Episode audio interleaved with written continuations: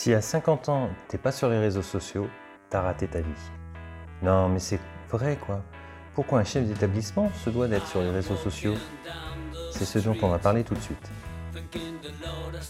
Salut l'ami et bienvenue sur le rendez-vous du mercredi, le podcast qui t'aide à mieux gérer ton école, ton collège ou ton lycée. Mon nom est François Jourdain, je suis chef d'établissement d'une école et formateur. J'aime partager mes découvertes, mes réussites et rencontrer des personnes inspirantes. Et tu pourras retrouver tous les éléments et les références dont je parle pendant les épisodes sur le site www.coréfléchir.net, sans les accents.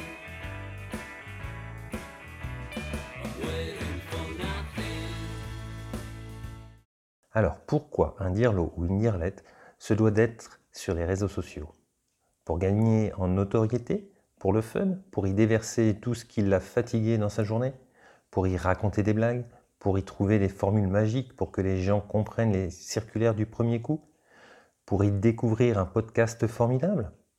Pour tout ça, ou pas du tout, c'est à toi de choisir. Aujourd'hui, c'est pas possible de se dire que les réseaux sociaux, ce n'est pas pour moi et ça ne sert à rien. Ils existent et sont partout. Allez, on y va pour les chiffres? En 2019, 77% des internautes sont actifs sur les réseaux sociaux en eux-mêmes, contre 75% en 2018 d'après Harris Interactive. Dans le classement des réseaux sociaux, on retrouve dans l'ordre décroissant Facebook, Messenger, YouTube, WhatsApp, Instagram, Snapchat, Twitter, LinkedIn. La défiance envers les réseaux reste très forte. Elle se porte sur la protection des données et sur la qualité des informations. Bon, je m'arrête là. Mais tu vois bien que leur existence est forte et qu'elle pose question. Et c'est juste pour ces deux raisons profondes que tu dois t'y intéresser.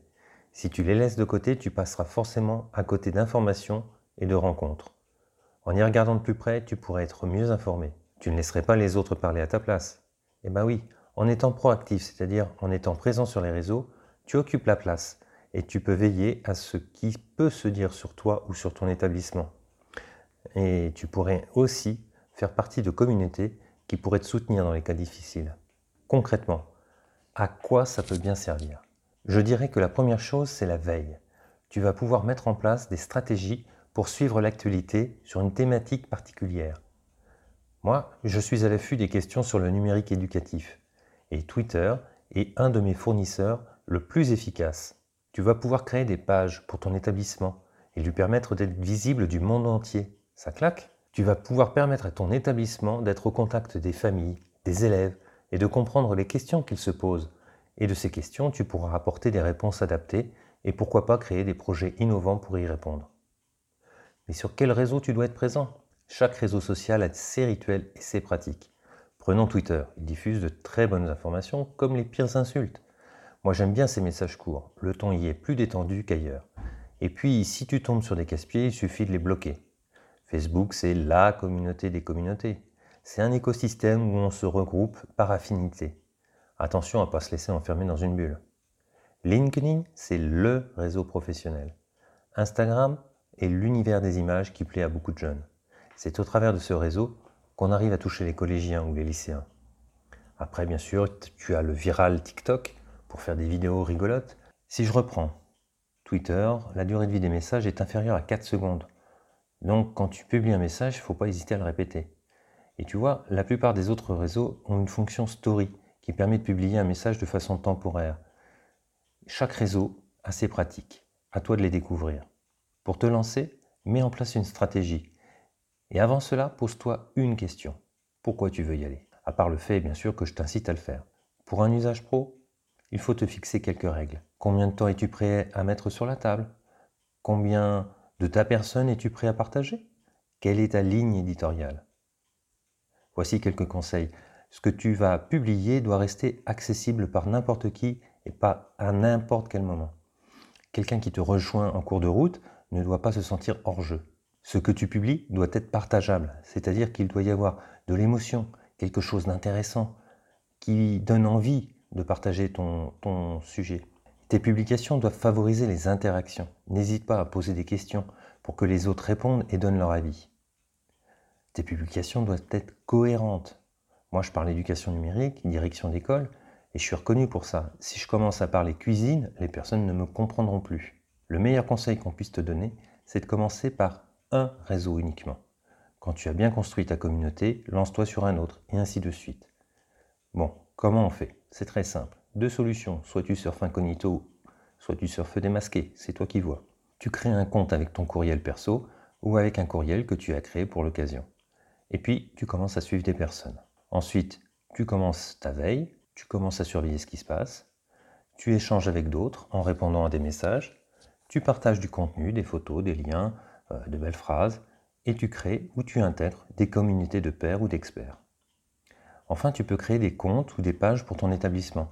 Par exemple, j'ai créé un compte Twitter pour l'école, euh, une page Facebook, une page LinkedIn une page Instagram. Twitter est là pour euh, bah, juste être présent. La page Facebook, elle permet d'être en relation avec des familles ou des futures familles. Bon, ça sert aussi à lutter un petit peu contre le radio-trottoir virtuel. LinkedIn a pour but de retrouver d'anciens élèves. Et enfin, Instagram permet de toucher les collégiens. Oui, mais tu vas me dire que tu ne sais pas quoi publier. Bah, tu publies ce que tu veux. Hein. Si tu as envie de parler de cuisine, tu parles cuisine. Et puis, euh, de toute façon, c'est pas parce qu'il y a déjà plein de personnes qui parlent de ton sujet qu'ils en parleront aussi bien que toi. Le plus simple, c'est de choisir une thématique. Et par rapport à cette thématique, tu vas te poser des questions. Et puis, de ces questions, tu vas les affiner. Et puis, tu vas te mettre à la place de ton lecteur et de ton auditeur. Et puis, tu vas euh, personnaliser chaque question, les rendre plus précises.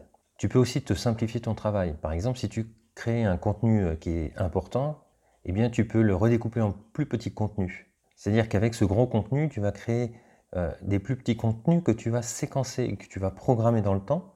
Et comme ça, tu vas remplir euh, ton calendrier de contenu très régulièrement.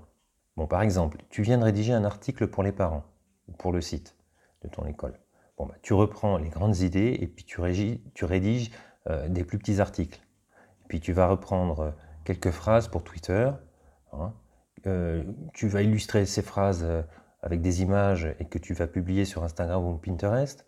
Pour ça, tu peux utiliser euh, Canva. C'est une plateforme qui permet de créer des beaux visuels et qui sont adaptés aux différents réseaux.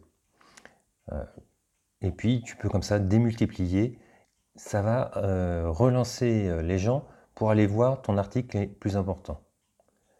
Bon, je t'invite à commencer maintenant. Oui, là, tout de suite télécharge l'appli, crée ton compte sur Twitter, Facebook ou Instagram, tu commences à suivre des personnes et puis tu commences ta veille. N'attends pas d'être un expert pour commencer, sinon tu commenceras jamais. Commence tranquillement et vas-y à ton rythme.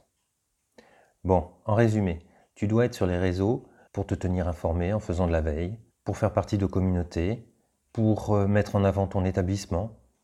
Et puis c'est très simple de commencer. Alors choisis-en un, lance-toi maintenant discrètement, et puis quand tu seras plus à l'aise, tu te mettras un peu plus en avant dessus, et puis tu vas pouvoir mettre en place une stratégie. Définis bien le temps que tu acceptes de passer dessus. Allez, c'est parti Un grand merci pour ton écoute. On se retrouve mercredi prochain pour l'épisode au cours duquel je vais accueillir Martin Héron. Enfin, c'est lui qui va m'accueillir chez lui. Et euh, je te raconterai notre discussion. Si ce podcast te plaît, abonne-toi tout de suite sur la plateforme de ton choix. Ça peut être Apple Podcast, Google Podcast, Deezer, Spotify, pour ne rater aucun nouvel épisode. Tu peux aussi me soutenir en laissant un avis positif accompagné de 5 étoiles. Cela permettra à d'autres de découvrir plus facilement. Ou bien encore, partage euh, ce podcast dans un message privé à deux personnes que tu connais bien. Allez, et puis rejoins-moi sur les réseaux. Hein. Tu tapes Co-réfléchir ou alors tu vas sur mon site www.coréfléchir.net. Je te dis à très bientôt sur le rendez-vous du mercredi, le podcast de Guerlette et du Guirlot, parce que gérer une école c'est bien, mais partager c'est mieux et ça rend heureux. Puisque tu m'écoutes encore, je vais laisser sur mon site quelques tutos pour démarrer sur les réseaux. Allez, ciao